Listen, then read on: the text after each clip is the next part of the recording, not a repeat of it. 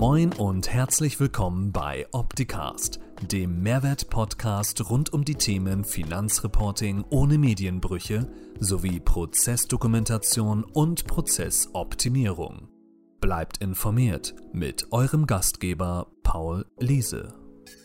Moin, einen schönen guten Morgen. HSP Live um 11 Freitag, der 20. Januar.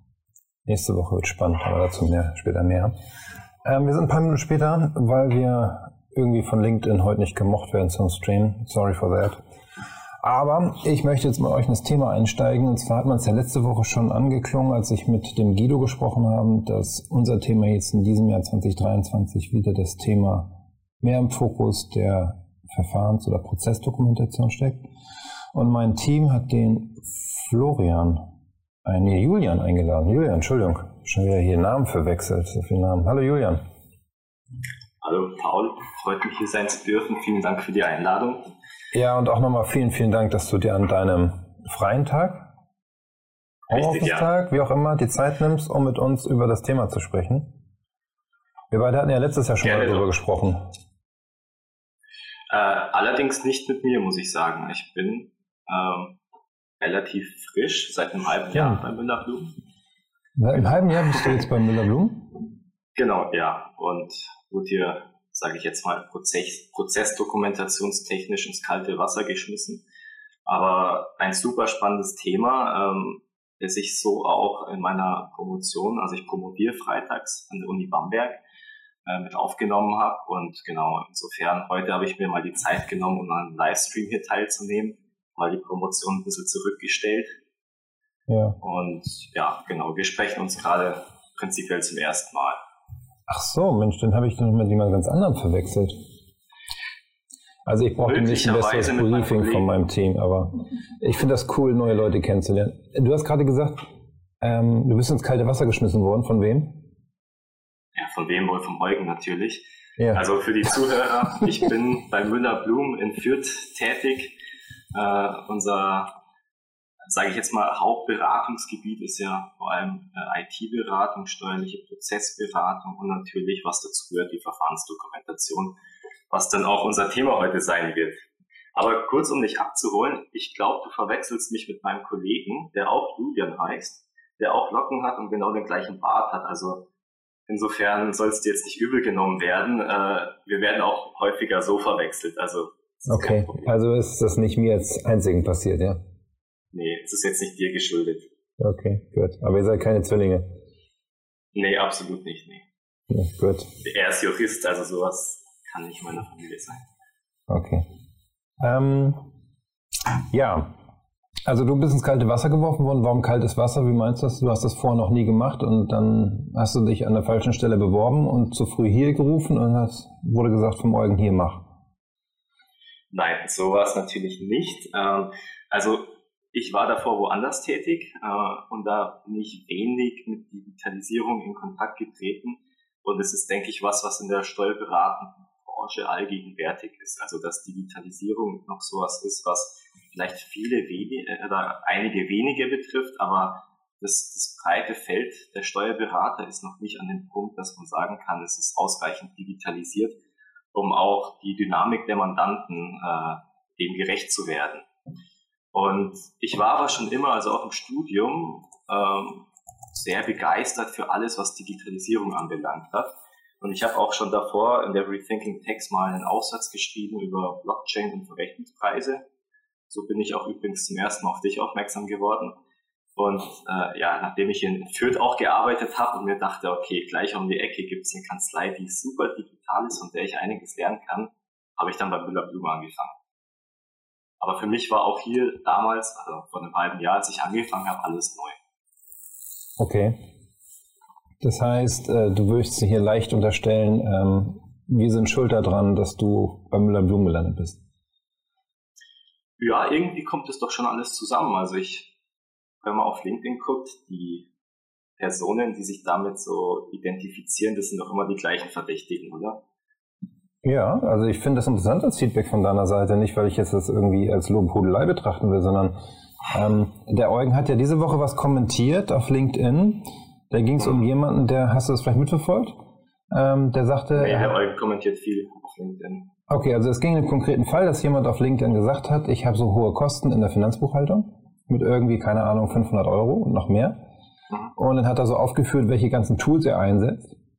Und hat halt gefragt als Feedback, ob es irgendwelche Empfehlungen gibt. Sondern fand ich es ganz interessant, was Eugen dazu beschrieben hat, dass es nicht immer sein muss, dass ich ganz viele Tools brauche, sondern dass es eher darum geht, wie vielleicht wenige Tools die Daten besser an den Steuerberater übergeben können.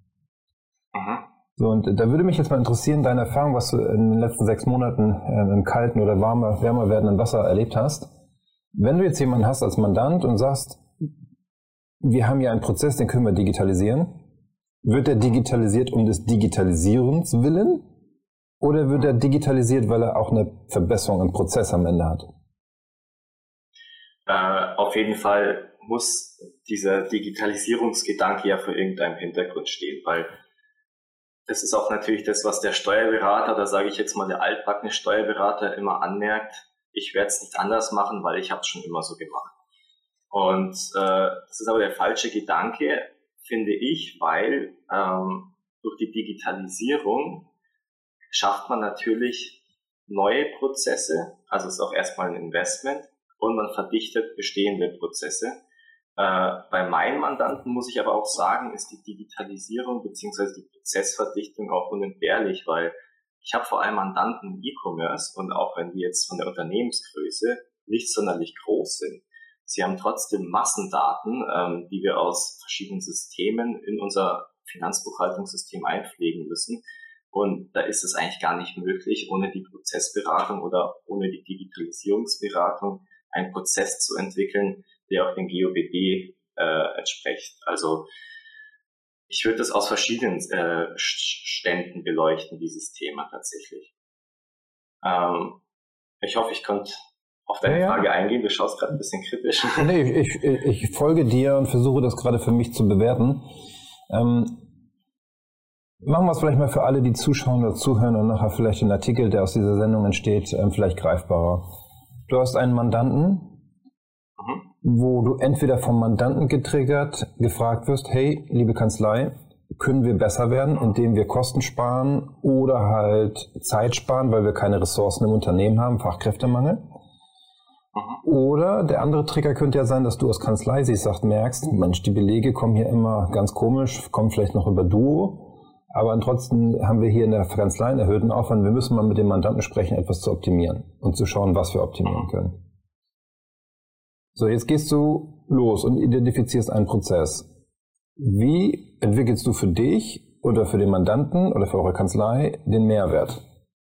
Weil ich sagte ja folgendes, ich habe diese Woche ein Erlebnis gehabt, da habe ich mit einer Kanzlei und einem Mandanten zusammen mich mit den Prozessen beschäftigt und wir haben festgestellt, wir können dort nichts mehr optimieren, weil es einfach ähm, gesetzlichen Vorgaben geschuldet ist, wie das Unternehmen arbeiten muss. Plus, dass es nicht immer hilft, um des Digitalisierens willen irgendwelche Prozesse zu digitalisieren, wenn es am Ende dem Unternehmen nicht hilft. Mhm. Genau, also äh, um auf den ersten Teil deiner Frage einzugehen, wir starten unsere Prozessoptimierung mit einem Gespräch mit dem Mandanten und beleuchten erstmal die bestehenden Prozesse. Also alles, was quasi der Mandant aktuell macht, wird erstmal aufgenommen, beziehungsweise wenn wir Mandant übernehmen, ähm, machen wir das im Internen, also wir übernehmen erstmal die Finanzbuchhaltung und schauen, was wurde bisher gemacht. Dann entwickeln wir Konzepte mit technischen Möglichkeiten natürlich, also alles, was im Rahmen des Technischen möglich ist, um diese bestehenden Prozesse zu digitalisieren beziehungsweise zu verdichten oder zu vereinfachen. Wir werden dann mit dem Mandanten in ein Gespräch gehen und ihm diese Prozesse nahelegen. Es ist natürlich dann immer an dem Mandanten, ob sie es umsetzen oder nicht, aber ich habe das jetzt noch nie erlebt, dass ein Mandant äh, unsere Beratung nicht angenommen hat, weil im Endeffekt wir schaffen ja auch für den Mandanten Mehrwert, weil für ihn verkürzen sich die äh, Zeiten der Digitalisierung von Belegen oder auch insgesamt der Aufwand von Dateien, die er vielleicht davor erstellen musste, riesige Excels oder sowas. Das, äh, das fällt damit eigentlich alles weg. Und als Output dessen, wenn wir dann diese Prozesse, die wir für ihn erstellt haben oder die wir für ihn durchdacht haben, ihm nahegelegt haben und er sagt, er setzt sie so um, erstellen wir die Verfahrensdokumentation. Und dann schauen wir im Rahmen der Finanzbuchhaltung, ob diese Prozesse auch wirklich so umgesetzt äh, wurden, weil die Verfahrensdokumentation ist ja natürlich das Abbild der tatsächlichen Prozesse und das ist dann unser nachträgliches, nachträglicher Prüfungsgedanke. Das und heißt, also, ich muss mal kurz einhaken. Das heißt, der Ist-Prozess, ja. den ihr ganz am Anfang auffindet und feststellt beim Mandanten, ist für euch noch ja. nicht die Grundlage, um erstmal die Status Quo als Verfahrensdokumentation runterzuschreiben, sondern ihr sagt erst, wir nehmen Status Quo auf, optimieren und wenn das dann nachher auch beim Mandanten gelebt wird, dann halten wir es fest in einer Dokumentation. Genau, also der Mandant, der muss dem natürlich zustimmen, aber das ja. tut er, wie gesagt, in der Regel. Und dann werden wir es erst ähm, dokumentieren in der Verfahrensdokumentation. Weil im Prinzip, wenn wir die Prozesse erst optimieren, dann verkürzt sich natürlich auch der Umfang der Verfahrensdokumentation. Definitiv. Jetzt hast du eben noch eine spannende Sache gesagt. Ihr prüft anhand der Aufgaben und Tätigkeiten bei euch in der Kanzlei, ob der Mandant die neuen Prozesse, sprich die Verfahrensdokumentation auch lebt. Mhm. Wie macht ihr das? Genau. Das, äh, das können Kontrollmechanismen sein, die entweder manuell sind, ähm, also ein Beispiel, äh, die Belegprüfung. Also was wir gerne machen, ist, dass wir den Mandanten nahelegen, Belege, wir benutzen ja Dativ, auf Dativ-Unternehmen online zu prüfen. Da gibt es von Dativ ein extra Tool, Belegprüfung, das ist aber kostenpflichtig und es ist nicht unbedingt notwendig. Man kann beispielsweise auch Belege, wenn sie geprüft sind, zum Beispiel den Status ändern und dann in einen neuen Ordner verschieben, Belege geprüft. Und wenn wir jetzt die Finanzbuchhaltung erstellen und wir sehen, okay, in dem Ordner Belege geprüft sind nach wie vor, trotz der Prozessoptimierung und trotz der Nahelegung keinerlei Belege, dann sehen wir, dass dieser Prozess so nicht umgesetzt wurde. Und äh, ja, das ist ein Beispiel dessen. Das ist natürlich, wenn man jetzt auf die kleine Kanzlei, wir sind ja trotzdem eine ähm, kleine mittelständische Kanzlei, ähm, abzielt, sehr überschaubar, was da geht. Wenn wir jetzt auf ein ähm, großes Unternehmen uns mal äh, ausrichten, was beispielsweise SAP benutzt, da wären die Kontrollmechanismen nochmal ganz andere. Also beispielsweise gibt es dann ja auch, also es gibt detektivische und präventive Kontrollmechanismen und auch manuelle und automatisierte. Und da gehen wir dann wieder in Berechtigungskonzepte, zum Beispiel Vier-Augen-Prinzip, äh, wer darf eine Rückzahlung ausführen und sowas. Äh, also da haben wir natürlich auch nicht den Riesenkontakt mit, weil wir nicht diese riesigen Mandate haben. Ähm, im, im, täglichen Geschäft haben wir auch, aber ich würde sagen, das tägliche Geschäft bei uns ist doch äh, das kleine oder mittelständische Unternehmen dann, was eben Date verwendet. Und äh, da ist es dann doch so, dass eben weitestgehend die Prozesse manuell von uns dann nochmal überprüft werden. Mhm.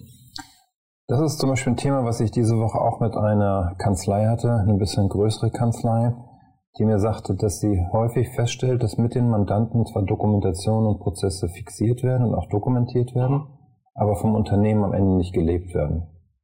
Ja. Das heißt, am Ende wurde nur so eine Quasi-Dokumentation erzeugt, zwar sehr umfänglich, mit Prozessbeschreibung sehr intensiv, aber sie liegt in der Schublade unten drunter. So nach dem Motto, ja, gucken wir mal in einem Jahr wieder, aktualisieren sie, damit wir halt compliant sind und gemäß GOBD so eine Dokumentation haben. Aber ja. ich würde jetzt vermuten, nach dem, was du erzählt hast, dass es bei euch anders ist, weil ihr halt stärker dran bleibt, dass die Prozesse vom Mandanten auch gelebt werden, weil es euch am Ende Richtig. der Kanzlei auch hilft. Richtig, ja. Also äh, es ist ja auch im Interesse des Mandanten, dass die Prozesse so gelebt werden. Es ist ja auch kein Hexenwerk, die umzusetzen, weil im Prinzip, was wir dem Mandanten nahelegen, vereinfacht ja auch das tägliche Geschäft für ihn. Und ähm, ja, was natürlich auch eine Möglichkeit der, der Prozessprüfung, äh, was ich noch kurz einhaken wollte, ist, was die Finanzverwaltung macht, zum Beispiel bei Massendaten äh, von Audicon IDEA äh, verwendet die Finanzverwaltung, soweit ich weiß, Massendatenanalyse. Ja. Das ist natürlich auch, was wir dann äh, im Rahmen unseres technischen Möglichen dann äh, umsetzen und halt Daten analysieren, ob das faktisch so möglich sein kann, wenn wir Daten verarbeiten. Weil viele Finanzbuchhaltungen bei uns weniger Belege einbuchen sind, sondern einfach nur Massendaten zu verarbeiten. Ja, das ist auch ein spannendes Thema, was mir ein, Steuerberater vor dem, vom Jahreswechsel berichtet hat. Und zwar ähm, Mandant in der Betriebsprüfung. Betriebsprüfung hat sich nicht mehr auf die Finanzbuchhaltung konzentriert, weil die beim Steuerberater platziert ist. Also werden Vorsysteme geprüft. Ähm, ja. Gehen wir jetzt davon aus, dass ihr die Vorsysteme der Mandanten auch im Blick habt. Und dann kam halt raus bei der Massendatenprüfung, dass nicht alles, was in, der, in dem Fall in der Warenwirtschaft war, auch in der Finanzbuchhaltung angekommen ist. Und ja. das ist halt, wo du gerade sagtest, das Thema Digitalisierungsberatung geht ja nicht nur darum, Prozesse zu optimieren und zu verbessern, es geht ja auch darum, Qualitäten zu prüfen und zu verbessern. Richtig, Weil ja. Die, du in der Kanzlei hast ja am Anfang, wenn du den Mandanten neu aufnimmst, erstmal noch keine Kenntnisse darüber, wie der Mandant arbeitet, was der tut, mit welchen Systemen er das tut, sondern du bekommst am Ende einen Output. Du musst vermuten, dass das alles ist.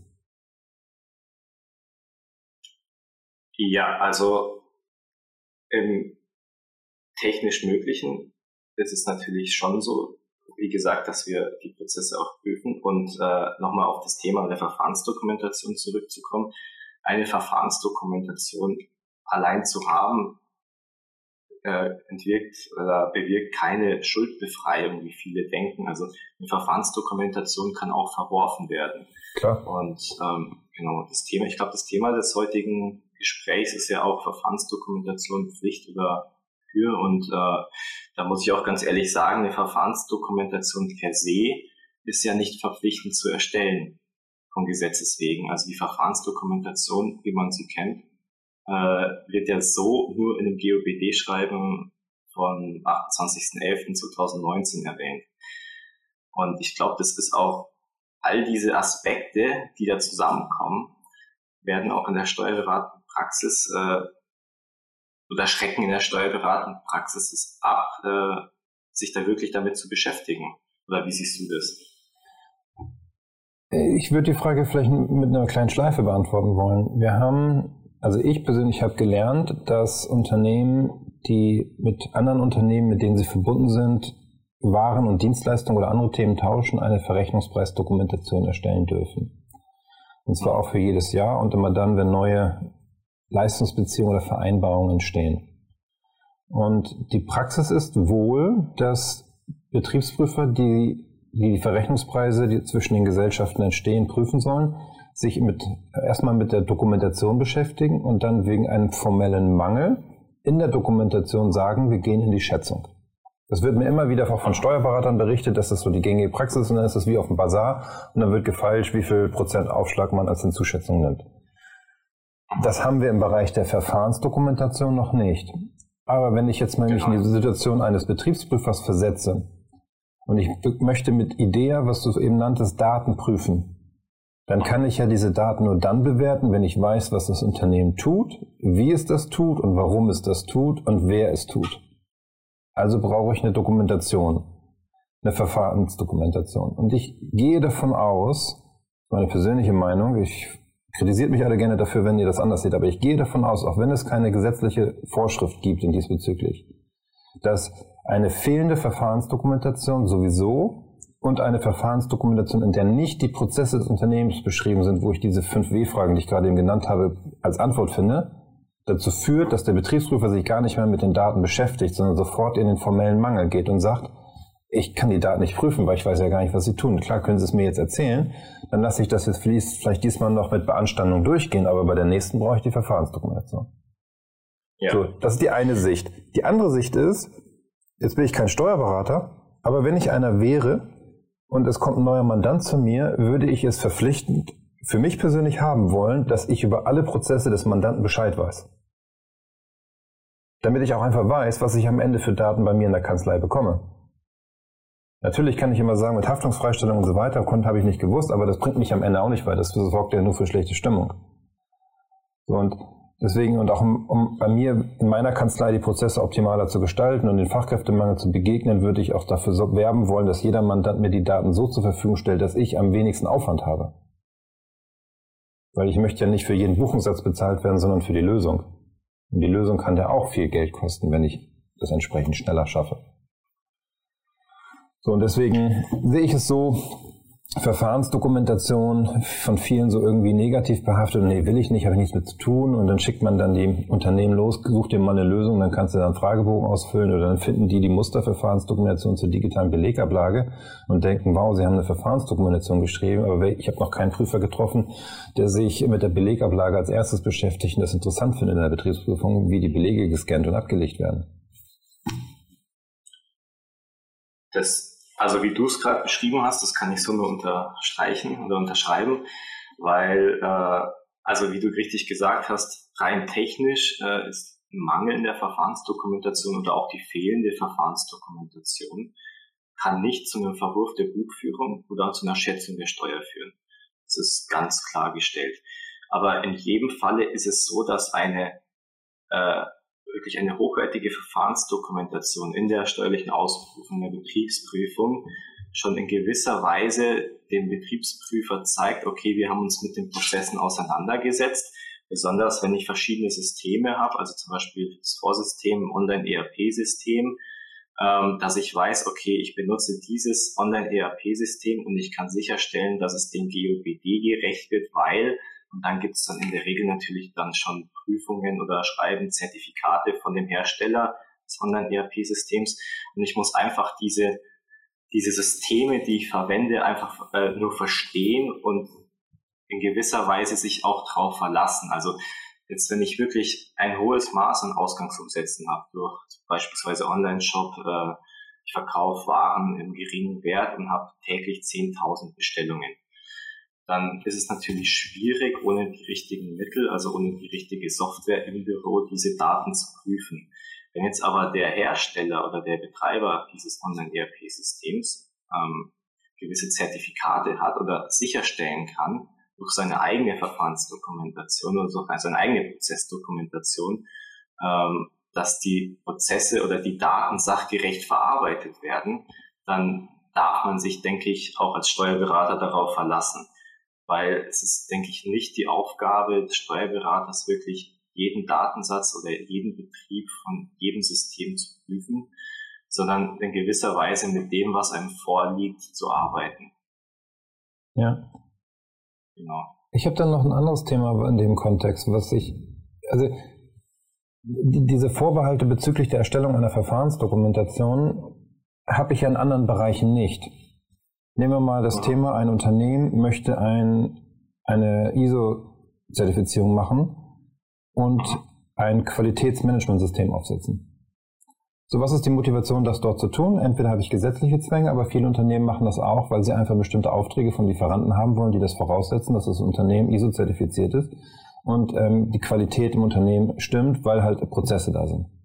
So, und wenn ich mir dann so ein Qualitätsmanagementsystem anschaue bei solchen Unternehmen, da sind die Prozessketten aufgemalt und die Prozesse beschrieben, damit ein Lieferant oder ein Kunde nachvollziehen kann, dass das Unternehmen qualitativ hochwertig arbeitet. Warum tut man sich dann so schwer, das Gleiche eins zu eins nicht auch für die Finanzverwaltung zu schreiben oder fürs eigene Unternehmen, nach dem Motto, hey, ich möchte gegenüber Dritten nachweisen, dass meine steuerrelevanten Prozesse auch qualitativ hochwertig sind. So, und deswegen bin ich auch so dafür, dieses Wort Verfahrensdokumentation zu streichen, zu sagen, wir reden über eine Prozessdokumentation. Wir reden über eine Prozessdokumentation, in diesem Fall Betrachtung der steuerlichen Prozesse. Und das andere Mal vielleicht ähm, betriebswirtschaftliche Prozesse, um, damit die Mitarbeiter nachlesen können, ähm, wann sie was wo machen müssen. Oder meinetwegen Produktionsprozesse. Alle fünf Stunden muss an diesem Ventil eine Schraube gedreht werden. Das ist ja auch ein Prozess. Das macht man dann auch, weil ansonsten das Ventil, wenn es nicht gelöst wird, dann passiert halt was anderes. So, da ist dann die Auswirkung sofort zu spüren. Aber bei anderen Prozessen, die ich in der Verfahrensdokumentation habe, ist die Auswirkung nicht sofort zu spüren. Auch häufig so diese Argumentationskette. Äh, man, Steuerberater sagt, Mandant, brauchst eine Verfahrensdokumentation. Mandant fragt, wofür? Ähm, dann sagt der Steuerberater schon, weil er in diese Argumentation kommt, ja, für einen Betriebsprüfer. Ja, und wann kommt der? Ja, statistisch gesehen wäre Ihre Unternehmensgröße vielleicht dann und dann. Okay, warten wir es ab. So, das ist ja überhaupt nicht auf den Mehrwert ausgerichtet. Deswegen finde ich das auch so spannend, wie ihr bei euch in der Kanzlei mit dem Thema umgeht, dass ihr halt sagt, ja, wir schreiben die Verfahrensdokumente, zumindest ist das bis jetzt so mein, mein Eindruck gewesen, korrigiere mich da bitte, wir schreiben die Verfahrensdokumentation, wir wollen die Prozesse optimieren, wir wollen sie verbessern, weil am Ende profitiert der Mandant und wir als Kanzlei. Mehrwert für alle Parteien. Ja, Und der Prüfer Richtig, ja. am Ende profitiert auch, weil er genau nachlesen kann, wie das Unternehmen in den Jahren X, Y, Z gearbeitet hat und sich weiterentwickelt hat und das Ganze auch gelebt wurde. Richtig, ja. Also ist gut auf den Punkt gebracht. Aber die Frage, äh, die du vorher noch gestellt hast, wieso das denn so schwer ist, also wieso man beim Qualitätsmanagement da so viel Input oder so viel Kosten reinlegt und auch nichts scheut. Und bei der Verfahrensdokumentation ist dann wiederum was ist, was als Argument zur Nichterstellung gebracht wird. Das kann ich dir einfach ganz leicht damit beantworten, dass viele Steuerberater oder die Steuerpflichtigen nicht wissen, wie soll eine Verfahrensdokumentation denn aussehen. Weil das äh, BMF-Schreiben, es gibt ja auch wirklich wenig Aufschluss über den Aufbau einer Verfahrensdokumentation. Und es gibt ja als Softwareanbieter auch nur beschränkt äh, Systeme auf dem Markt. Also wir nutzen ja Optitex. Ich glaube, das ist der Begriff. Und wenn man dieses Programm hat, dann kann man tatsächlich auch eigentlich nichts falsch machen. Also es wird ja von oben bis unten ähm, wird man durchgehangelt und man gibt an, wie viele Mitarbeiter hat das Unternehmen oder wie viele Mitarbeiter sind in den Prozess einbezogen. Es ist, da stellen sich schon die ersten Fragen. Mitarbeiter, wen gebe ich da an? Und äh, ich meine, wenn du in 285 HGB schaust, die Anhangsangaben, da steht ganz klar drin, was muss ich tun oder was muss ich angeben, wer ist ein Mitarbeiter oder äh, Geschäftsführer sind keine Mitarbeiter, weil sie einen Anstellungsvertrag haben und keinen Arbeitnehmervertrag. Das gibt es bei der Verfahrensdokumentation nicht. Es gibt ja nur dieses BMF-Schreiben, das vorschreibt, dass eine Verfahrensdokumentation aus der allgemeinen Beschreibung, der Betriebsdokumentation, der Anwenderdokumentation und der technischen Systemdokumentation bestehen soll. Und um ehrlich zu sein, es gibt nicht wirklich viel Aufschluss, vor allem für den kleinen Mandant. Die Kleinstkapitalgesellschaft die kleine GmbH, die kann damit nicht wirklich was anfangen. Und die Musterverfahrensdokumentation im Internet, die sind unheimlich umfangreich. Also an denen kann man sich dann auch nicht orientieren. Das BNF-Schreiben, es gibt ja auch keine Erleichterung größentechnisch ab, weil es geht immer nur, es sagt immer nur, es ist abhängig von der, Diversifikation des Unternehmens und der Komplexität der Prozesse. Jetzt bin ich halt ein kleiner Online-Shop, das heißt, ich habe technisch gesehen komplexe Prozesse und das scheut, denke ich, viele zur Erstellung einer Verfahrensdokumentation.